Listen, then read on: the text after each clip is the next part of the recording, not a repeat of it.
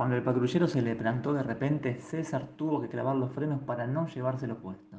Pasaron tres, cinco segundos. El patrullero seguía inmóvil. A su derecha los autos seguían pasando a gran velocidad. La avenida se los permitía.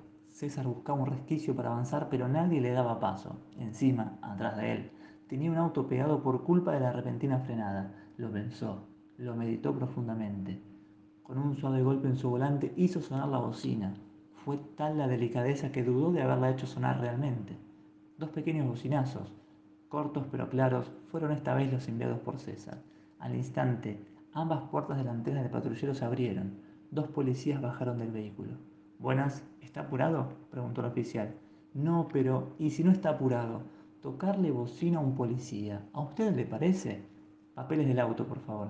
En ese momento supo que estaba jugado. El seguro había vencido ayer y no había tenido tiempo de hacer el trámite. Fue gol, se excusó César en un ataque de lucidez. ¿Qué dice? Fue gol, por eso la bocina. Mire si le voy a tocar bocina a un patrullero. Está bien, fíjese la próxima. El policía se alejó, pero de repente volvió tras sus pasos. César supo que algo andaba mal.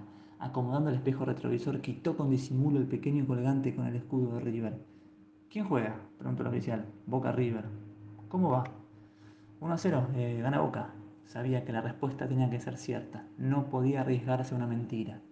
¿Y tres simples bocinazos de mierda para festejar? Hombre, grítelo. No, no hace falta, grítelo. El oficial pronunció eso como una orden. ¡Gol! Así me gusta. Vaya, así llegué a verlo antes que termine. Aprovechando el espacio que le cedió el patrullero, César se fue por la avenida, pensando si hubiera sido mejor pagar la multa que haber gritado el gol de la contra.